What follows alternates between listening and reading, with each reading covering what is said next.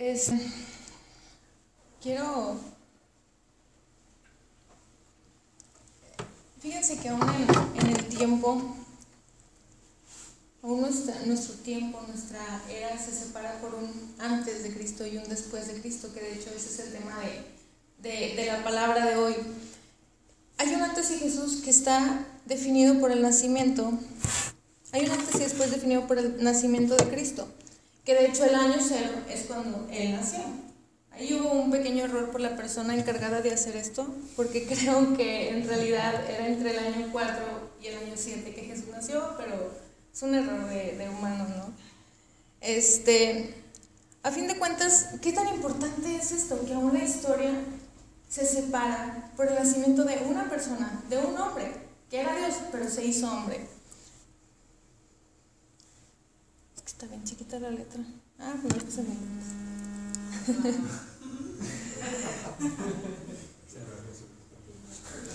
Este año cero se lo conoce como el, el Anno Domini, que es, es el latín para el año del Señor. Pero hay también una, una que le ponen que es el Anno Salutos, que es el latín de el año de la salvación. El año de la salvación, ¿por qué una salvación? ¿Estábamos perdidos o de qué necesitábamos ser salvos? ¿Estábamos perdidos o condenados? Este, una pequeña nota a la, a la gente atea o a la gente anticristiana, pues obviamente no le gusta, ay, como que antes de Cristo y después de Cristo, no, no lo pueden evitar. Este, y le puso en el, cambiaron por ejemplo el antes de Cristo por el antes de la era común. Así que si se topan un A, E, C en vez de una C, es por eso. Pero creo que no han tenido mucho éxito. Entonces, ¿qué tanta importancia tiene esto hasta que los calendarios se rijan por, por el nacimiento de una persona, el nacimiento de Dios? En la Biblia también lo podemos diferenciar, por ejemplo, está el Antiguo Testamento y está el Nuevo Testamento. El Antiguo Testamento es antes de Jesús y el Nuevo Testamento es el nuevo de, el, el, el, ya después de que nació Jesús. Aún Dios hizo una diferencia. Aún y cuando el Antiguo Pacto y el Nuevo Pacto eh, todos hablan de la misma persona, en el Antiguo Pacto es, hey, ahí viene el Mesías. Y el Nuevo Pacto, por ejemplo, en los Evangelios es, aquí está, y a partir de los hechos es, ya vino y tienes que conocer el mensaje que, que él trajo. Entonces, ¿qué diferencia? Quiero hacer una diferencia un poquito más clara entre el antiguo pacto y el nuevo pacto. Esto está en 2 Corintios capítulo 3, versículo 6. Lo voy a separar, pero lo voy a empezar a leer. Dice, Él nos capacitó, hablando de Jesús, Él nos capacitó para que seamos ministros, o sea, servidores de su nuevo pacto. El nuevo pacto se refiere al, a, lo que vemos en el Nuevo Testamento. Este no es un pacto de leyes escritas, sino del Espíritu. El pacto de leyes escritas se refiere al Antiguo Testamento. Aquí voy a detener. En el Antiguo Pacto vivías para cumplir la ley y así agradar a Dios. ¿Por qué lo pongo entre comillas? porque hay mucha, pues los judíos y los fariseos, aun y cuando cumplían, según ellos, a, a, la perfección la ley, su corazón estaba totalmente fuera de la voluntad de Dios. Sí, querían, querían agradar a Dios por sus buenas obras. Que al final lo que el Señor ve es el corazón y la motivación con lo que lo haces. Muy bien, entonces en el antiguo pacto se trataba de cumplir la ley. Y en el nuevo pacto, como lo vemos aquí en el versículo, que dice, este no es un pacto de leyes escritas, sino del Espíritu. ¿Cómo que del Espíritu? Todos conocemos el versículo de Juan 1.1, donde dice que el verbo, al principio era el verbo, el verbo era Dios, y el verbo, era con Dios. Hay otra versión que dice que el verbo es la palabra, o sea, lo que vemos, la ley, los mandamientos, en sí, la, las escrituras, la Biblia. Pero después en Juan 1.14 dice que el verbo se hizo carne y habitó entre nosotros. O sea, que el verbo, que es la palabra, habitó, se está refiriendo a Jesús. Jesús es la palabra encarnada. ¿sí? Ahí vemos que el Señor, ay, Señor, me va a poner bien difícil, ¿cómo no hacer esto? Déjame que ponga el ejemplo. Aquí estoy, fue intachable fue perfecto. Entonces, volvemos a 2 Corintios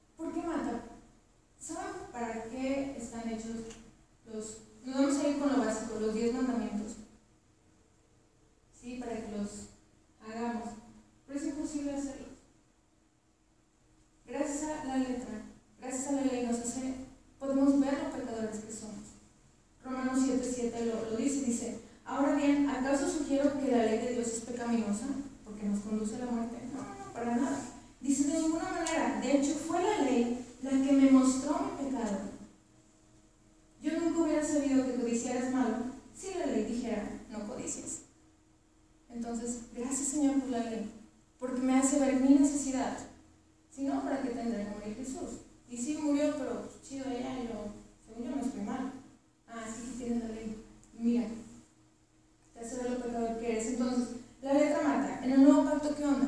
El espíritu vivifica.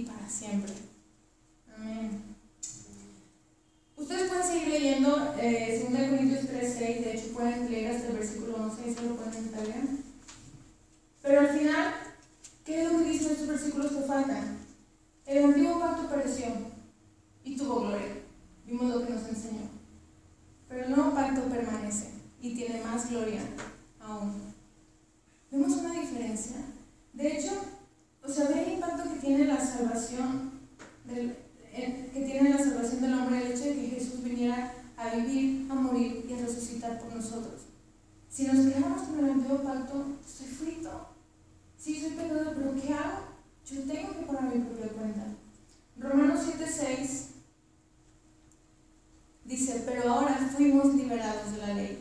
¿Cómo? Dice, porque morimos a ella y ya no estamos presos de su poder.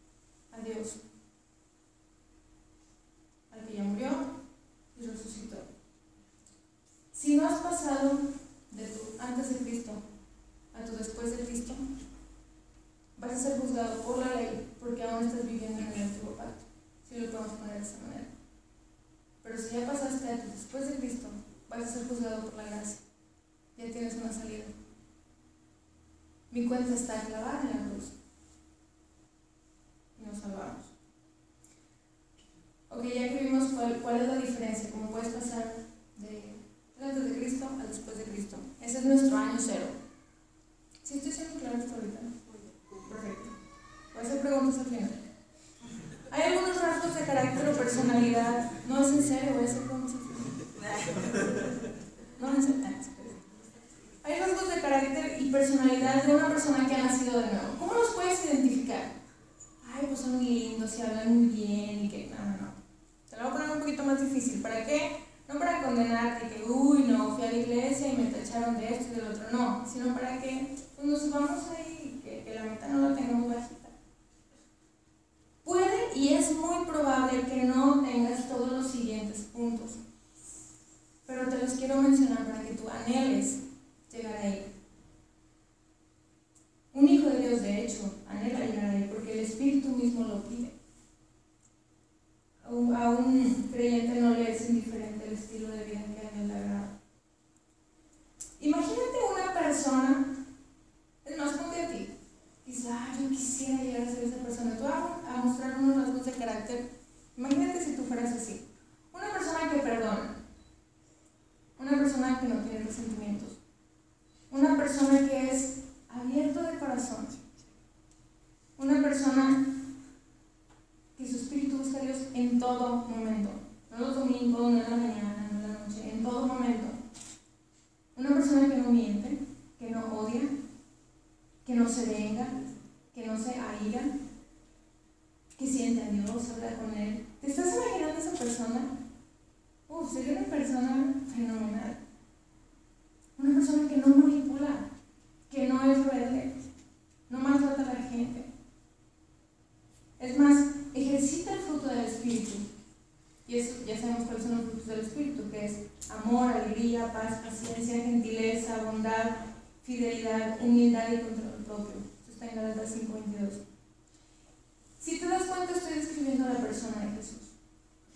Todos esos rasgos de carácter, y uff, le faltan demasiados, describen a Jesús. Él era alegre, era social, era todo esto que acabo de mencionar. Quiero que te compares con Jesús. Quiero que te pongas un lado tú. Quiero que pongas a un lado a Jesús.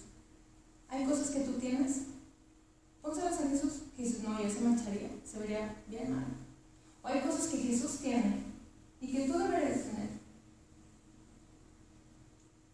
Hay a lo mejor algunos rasgos de carácter que ya se han vuelto parte de ti, que sabes que no están bien, pero no hieren a nadie. A lo mejor pueden ser muy sutiles.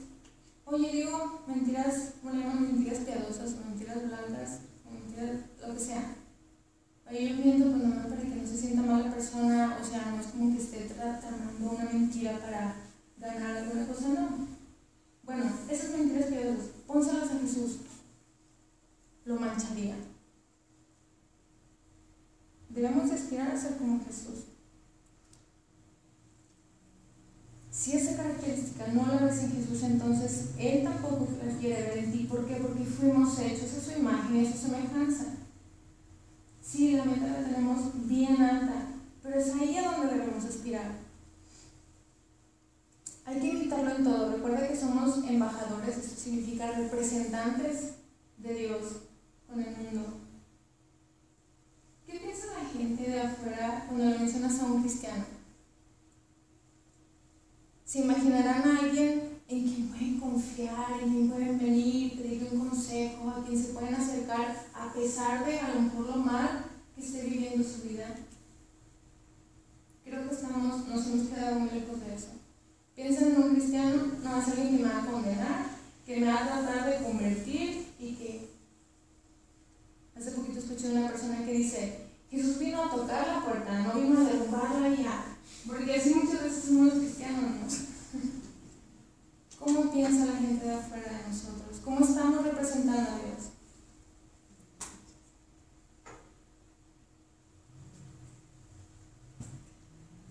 Hay que representarlo con nuestra manera de ser. Ok, entonces, es, afuera dicen, oye, no te compares con nadie, porque no, si yo los reto a que se comparen, pero solamente con Jesús. quien es intachable. Efesios 4:13 dice, hablando del proceso de madurez, de santificación, ese proceso donde buscas encontrar el llamado que Dios tiene para ti y hacerlo, continuará. No significa que un día ya llegó tu, año cero y voilà, eres santo. No, es un proceso que el Señor va a llevar. Este proceso continuará hasta que todos alcancemos tal unidad en nuestra fe y conocimiento del Hijo de Dios, que seamos maduros en el Señor, es decir, hasta que lleguemos a la plena y completa medida de Cristo. Hasta donde Dios te quiere llevar, no es hasta donde yo te recomiendo, es la medida que Dios tiene. Cuando hagas una cosa, algún hábito que tengas, por favor, pregúntate, ¿esto lo haría Jesús? ¿Jesús se comportaría de esta manera? Por favor, pregúntatelo. Hubo un día donde esto de la cruz hizo como clic en mi vida. Eh, digo, vez en mi vida, en mi corazón, ya sentí algo como diferente en mi, en mi mente. Hubo un día que todo lo que había oído acerca de esta famosa persona hizo sentido. Me quedé boquiabierta. Fue, fue un momento donde, mira, todo lo hemos escuchado. Sí, Jesús vino a morir por nuestros pecados y Jesús este, te perdona y Jesús ya se vuelve un cliché, ¿no? Los niños desde chiquitos lo oyen hasta su etapa adulta. Y vamos con ese cuento y ellos así como, otra vez lo mismo. Ya, cuéntame algo más. Porque eso ya, ya, lo escuché, sí, pero no ha bajado a su corazón. No ha tenido esa revelación. Y cuando llegue esa revelación, cuando a mí me llegó esa revelación, me quedé, te digo, con la boca abierta. Por un lado estaba lleno de alegría porque fui salva. Estaba tan lleno de alegría al ver el, el tan grande amor que Dios me mostró en ese acto. Espero un día tú lo llegues a comprender aún más grande que yo. Pero a la vez sentía como alegría, pero a la vez me sentía tan indigna por el hecho de que una persona perfecta y que Él era el mismo Dios, decidió ser golpeado, decidió ser escupido, decidió ser traspasado, decidió ser azotado a tal punto que su rostro quedó desfigurado. Todo eso lo decidió por mí. Hace poquito estaba leyendo el, el, estaba en mi devocional y tú sabes que Dios está eh, afuera del tiempo y Él decide todo. O sea, él, todo, todo ha salido con su plan perfecto. Nada se le ha salido de nuestras manos. Oye, que porque hay guerras, no sé qué, eso es otra historia. Pero todo salió conforme a su plan y dices, bueno, ¿será que cuando Dios estaba ahí ya con, con el plan que Jesús tenía que morir, Él no dijo, oye, pues, ay, a ver si estas personas que te están poniendo, que te están, este, que te puse aquí, a ver si no se la bañan, a ver si le dan ahí nada más tranqui. ¿Sabes quién decidió que fueran así de malvados? El mismo Dios decidió que fuera de esa manera. Él mismo decidió que iba a ser esculpido de esa manera. Porque eso es lo que merecía. Cuando Jesús estaba sudando sangre, eh, él no estaba atormentado ni nada, ni asustado porque le iban a golpear los hombres, ni no. Él estaba así porque iba a experimentar la ira del Dios mismo, expresada a través de los hombres. Él decidió que lo maltrataran a tal punto. ¿Tú te pondrías un plan así para ti? No, no estoy loco. Él lo hizo porque era necesario. Y él decidió que así de malo fuera, o así de hermoso fuera, por ti. Una vez que reconoces lo pecador que eres y te das cuenta de que si fueras juzgado por tus acciones, a lo mejor algunos de nosotros pereceríamos. Dios es justo y, y Él puso las reglas, ¿verdad? Estos son los pecados, si pecas, mereces la muerte. Y a Dios, como dice mi pastor, no se le da tole con el dedo. Cuando vemos nuestra única salida. Y, y, ese camino de salvación que Dios preparó para nosotros es como nuestra salida de emergencia. Imagínate como un centro comercial donde tú estás adentro y está, todas las salidas están siendo consumidas por el fuego. Ese fuego representa el pecado en tu vida. Y ya te mueres. No hay manera de salir. No digas, ah, es que yo no creo que eso aplique para mí. No, eso para ti, o sea, para mí es diferente. No, estás en el centro comercial y todas las salidas se están consumiendo por el fuego. Pero vino Dios a hacer una salida de emergencia. Es tu única salida de emergencia. Entonces, cuando ya te das cuenta que tu pecado está así, todo feo, así como Dios lo ve. Es que es una mentirita, no, Dios lo ve como una mentira. Y a todos los pecadores los ve igual. A veces nosotros juzgamos bien gacho y que él es, no, él es más pecador. No, todos somos pecadores iguales. Ya sea por una mentira o sea por un asesinato. A Dios es exactamente igual. Cuando te das cuenta de lo pecador que eres, cuando es tu necesidad de un Salvador.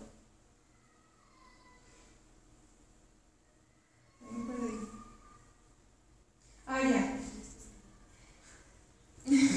no, aquí. Mm. Ah, bueno, entonces ya cuando ves eso, ya es cuando pasamos a arrepentirnos de nuestros actos, es cuando te das cuenta de, ah, lo que estaba haciendo me está llevando un mal camino, Señor, me arrepiento. Por favor, no sé dónde está la salida, pero tú dirígeme, porque yo estoy como en tinieblas, estoy, estoy perdido. Y es ahí donde clavamos nuestra cuenta en la cruz. Así al estar delante de Dios podemos ir con nuestra factura foliada, sellada, con fecha y todo, que no le falte nada, ya pagada. Esa factura, hay gente que aún no tiene su nombre. Ya no vas a saber nada. Te ruego en el nombre del Señor que te arrepientas. Por favor. Y a los que ya estamos en el camino y seguimos pecando, porque lo seguimos haciendo, por favor. Porque el pecado no se puede apartar del Señor. Una vez que haces esto, que te arrepientes, que aceptas a Jesús como tu Salvador, debe haber un antes y un después. Pasas del reino de las tinieblas al reino de la luz. Y eso se debe notar. Esto genera invariablemente un cambio en ti. Por default. Porque si lo hiciste genuinamente, si ahora el Espíritu Santo está morando en ti, es por default que vas a tener un cambio. Voy a poner algunos ejemplos. Por ejemplo, en el reino de las tinieblas, la gente no tiene una vida devocional, o sea, no pasa todos los días un tiempo con Dios y no anhela estar con Dios, no lee la Biblia.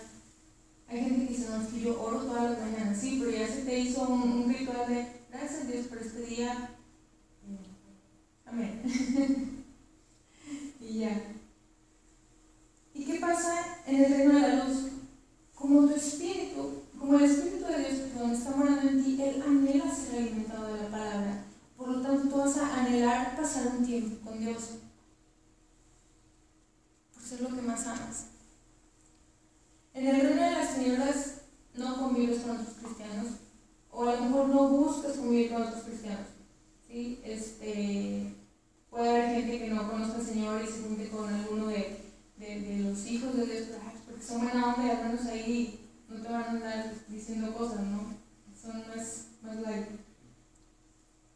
Pero una persona que ya pasó el reino de la luz anhela. Y, y, es algo que busca convivir con otra gente que también ame al Señor. Es ahí donde vas a compartir tus testimonios o si tienes dudas, oye, ¿qué, qué quiso decir Dios? O tuve un sueño, ¿qué te parece? Y es lo que más amas, ¿con quién lo vas a compartir? Una persona que ama al Señor se congrega y se rodea de otra gente seguidora de Jesús. Salmo 133, 1 dice, qué maravilloso y qué agradable es cuando los hermanos conviven en armonía. Y termina diciendo en el versículo 3, allí el Señor ha pronunciado su bendición, incluso la vida eterna. Es hermoso cuando los hijos de Dios están juntos y lo están glorificando y lo están, lo están bendiciendo. No digo que siempre que estemos juntos, ay, vamos a estar cantando, no. Simplemente con la manera con la que vives, la manera con la que hablas, Él se derrite, su corazón se derrite así cuando ve a sus hijitos todos, todos lindos y es muy padre. En el reino de las señoras, ¿qué onda con la manera de hablar? Digo, yo ya estuve ahí. Mateo 12:34 dice, ¿cómo podrían hombres malvados como ustedes, no estoy diciendo de ustedes, estoy leyendo, ¿cómo podrían hombres malvados como ustedes hablar de lo que es bueno y correcto? Pues lo que está en el corazón determina lo que uno dice. Y es algo que también debe de cambiar, tu manera de hablar. Por ejemplo, aquí lo, lo, en Proverbios 4:23 dice, sobre toda cosa guardada, guarda tu corazón porque de él mana la vida. Oí un ejemplo en una, en una que dice el pastor, dice, imagínate un vaso de, de agua. Es agua dulce. Tienes el vaso y el vaso lo golpeas y lo mueves de un lado a otro y lo, lo tratas mal. Y se empieza a desbordar el agua. ¿Qué va a salir? Agua dulce, porque es lo que tiene adentro. Hay veces que a nosotros nos golpean y nos dicen cosas y escupimos a voz alada. Porque eso es lo que tenemos adentro. ¿Qué estás hablando? Sobre toda cosa guardada, guarda tu corazón, guarda tus pensamientos, guarda lo que eres. ¿Qué es lo que vas a hablar? Lucas 6:45 dice, una persona buena produce cosas buenas del tesoro de su buen corazón y una persona mala produce cosas malas del tesoro de su mal corazón. Lo que uno dice viene del corazón. ¿Cuál es otra diferencia? En el reino de las tinieblas tienes prioridades muy diferentes a Dios. Tienes afanes, el dinero y la gloria y mil cosas. Ya lo conocemos. ¿Y qué pasa en el reino de la luz? ¿Cuál debe ser tu primer y más grande prioridad? Ya no lo sabemos, ¿no?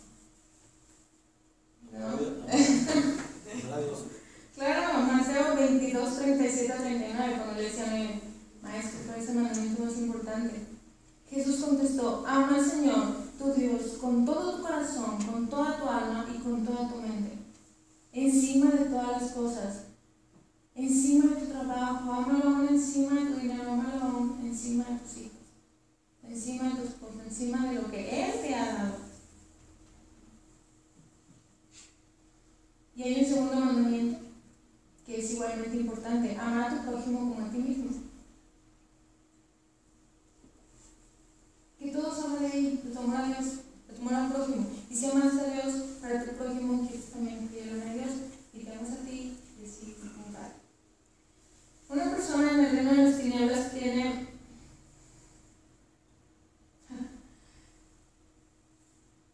las palabras, la, la palabra te la traduces o la interpretas a tu conveniencia.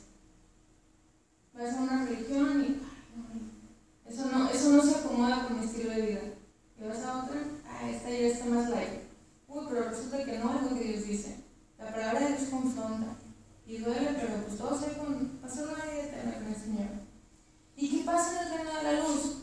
Te esfuerzas por conocer la sana doctrina, aun y cuando duela, todo sea por tal de agradar a Dios, porque como lo vimos, como lo vimos es lo que más amas, y es a quien vas a intentar agradar por encima de cualquier persona.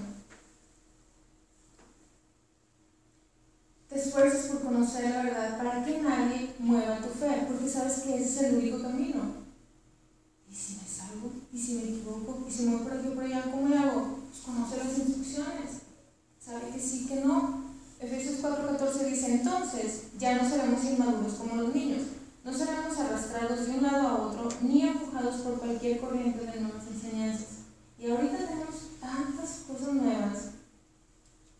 No sé si han topado muchas ideologías diferentes o, o religiones nuevas y mil cosas. No nos dejaremos llevar por personas que intentan engañarnos con mentiras tan hábiles que parezcan la verdad. Digo, porque se ven muy piadosas las nuevas religiones y, y por el bien del otro y bla, bla, bla, pero si alguna vez están ahí, o si vienen de ahí, no sé, este, solamente, digo, aquí en la tierra todo está muy padre, pero asegúrate de que tengas una salvación en el cielo, algo que te lo garantice. Al menos aquí ya lo probamos y lo tenemos garantizado y es maravilloso. Si te lo ofrecen en otra religión, pregunta, oye, ¿de verdad voy a tener una vida eterna con Dios, que es el Creador?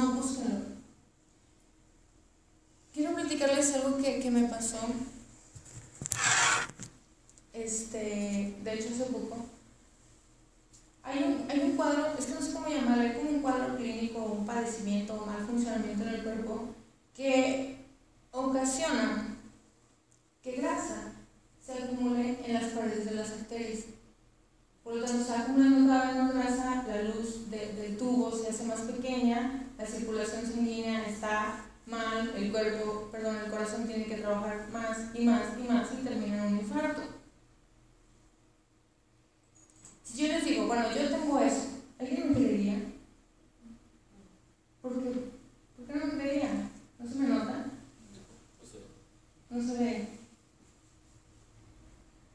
Bueno, yo parezco eso.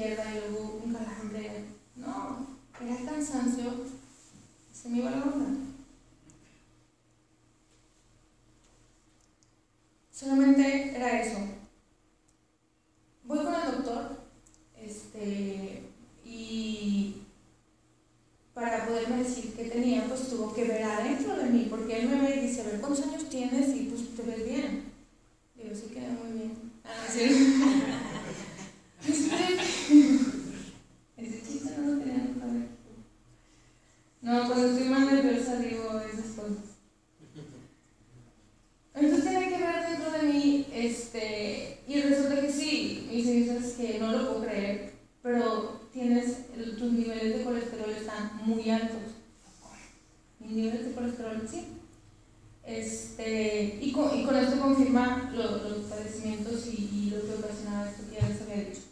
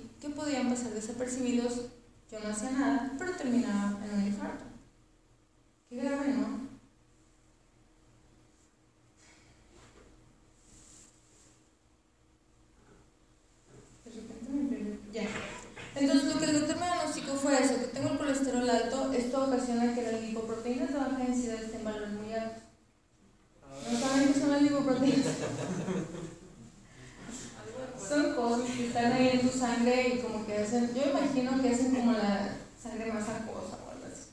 Bueno, total, eso era lo que tenía. Entonces el, el doctor me empieza a explicar, yo, pero ¿cómo? O sea, yo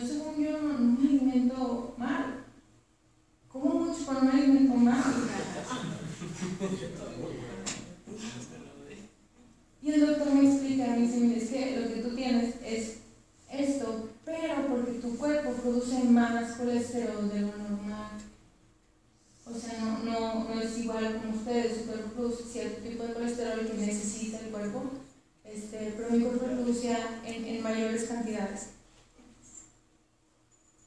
Con eso tenía que cambiar mi naturaleza. Tenía que cambiar la manera en cómo mi cuerpo opera. Yo por mis fuerzas y por más que me cuidaba, seguía saliendo alta del colesterol. Yo no podía hacer nada para cambiar eso que tenía. No podía hacer nada, ni comer, bien ni nada para tener un buen funcionamiento. No se aburran con mi historia, tengo un punto de verdad. El doctor me dice, me puedes almorzar, comer y cenar lechuga. Y vas a seguir saliendo con el colesterol alto. Y de plano, o sea, estoy frita. Es como en el antiguo pacto, ¿no? Salida. Estoy frita. Se acabó.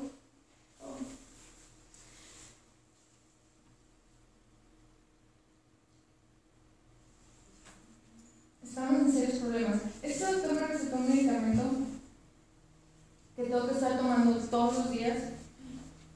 Ah, Pasaron dos meses en que lo estuve tomando, me hice otra vez los estudios y ¿saben qué pasó? Todo estaba normal.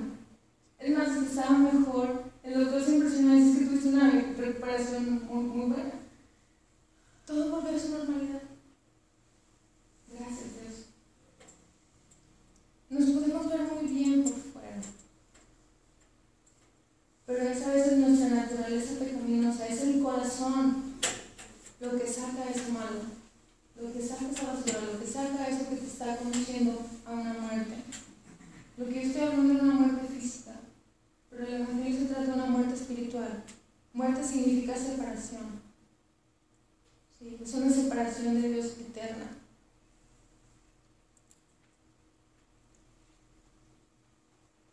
La, la, gente te ve, que te portas bien y, y, que oras antes de tomar tus sagrados y benditos alimentos. Oh, es un buen cristiano. Y resulta que por dentro está mal. Porque no hay alguien, a lo mejor él no se ha examinado, a lo mejor adentro hay síntomas muy pequeños. Una mentirilla. ¿Qué tanto tantito? Se impresionan de que eres un buen cristiano. Pero solo tú y Dios conocen lo que hay adentro. Hay rasgos de carácter, de, de, carácter que les digo, a lo mejor ustedes no los verían en Jesús. Si no los ven en Jesús, créanme que Dios no los quiere en ustedes. A lo mejor hay amargura, rencor, malos pensamientos. Ay, de malos pensamientos no le hacen daño a nadie, no te hacen daño a ti, porque eso te lleva una acción. Y Dios no quiere que eso esté allí.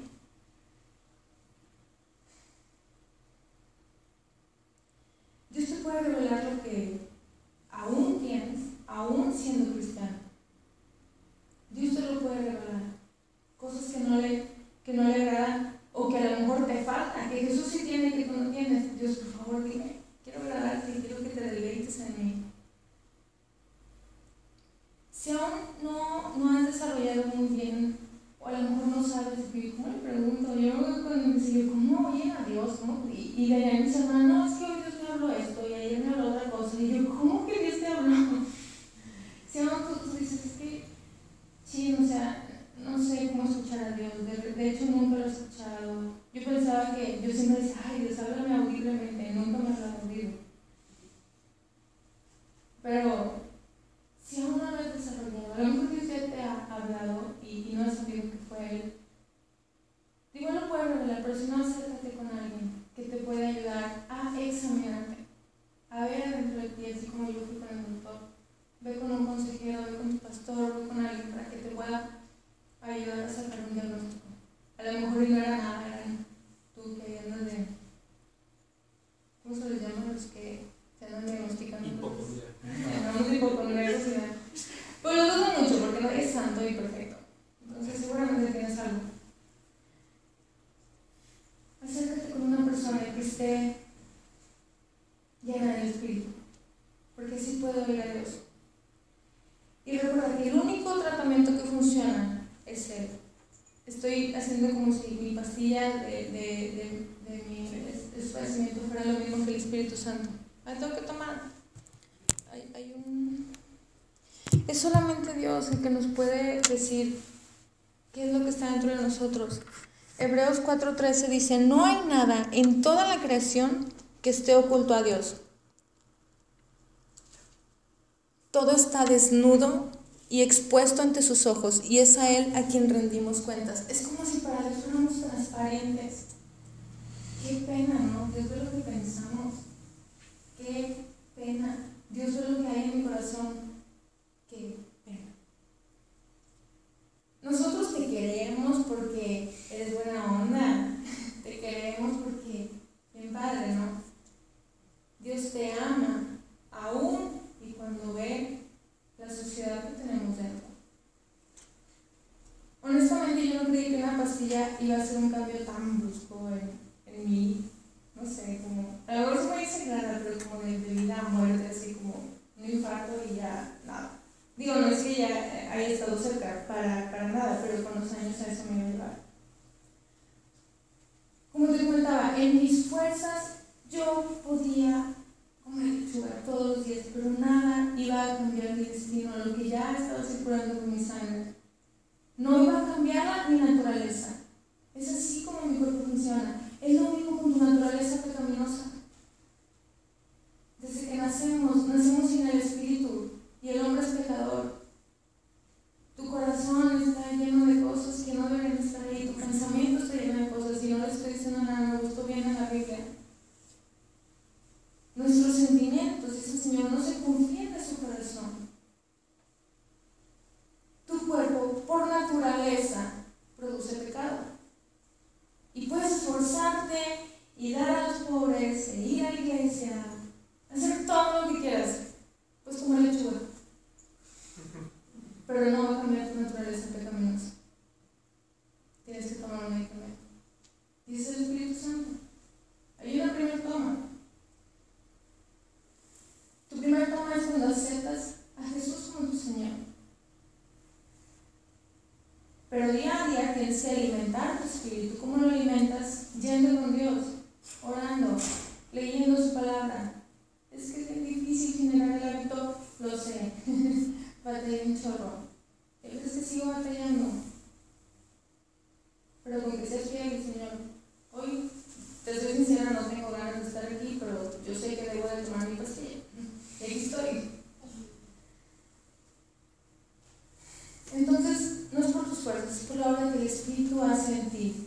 Tienes que dejar que entre a tu cuerpo. No solamente creer que lo puedes ser, sino tomártelo. ¿Sí? Hay gente aquí que sabe que el ajo le es bueno cuando tiene resfriado, pero no se lo toma. y terminas con un resfriado por tres semanas. Te lo fuiste. Dos días ya puedes estar sano.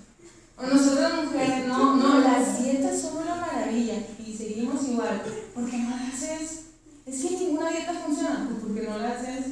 Es lo mismo con el espíritu, es que yo sé que Jesús me puede ayudar, yo sé que Jesús es la respuesta y la gente predica eso toda su vida.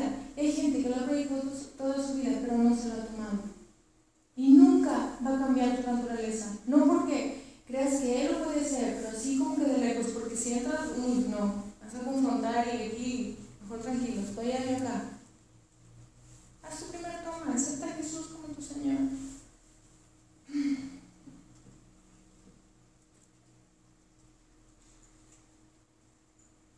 ¿Cómo repitiendo todo? El Espíritu va a ser tu antes y tu después. Tu año cero. Tu año de salvación. Va a ser cuando lo aceptes como tu Salvador. Te repito, mis síntomas no fueron graves o, visibles. ¿sí? Puede que los tuyos tampoco. Digo, aquí no hay asesinos en serie, ¿verdad?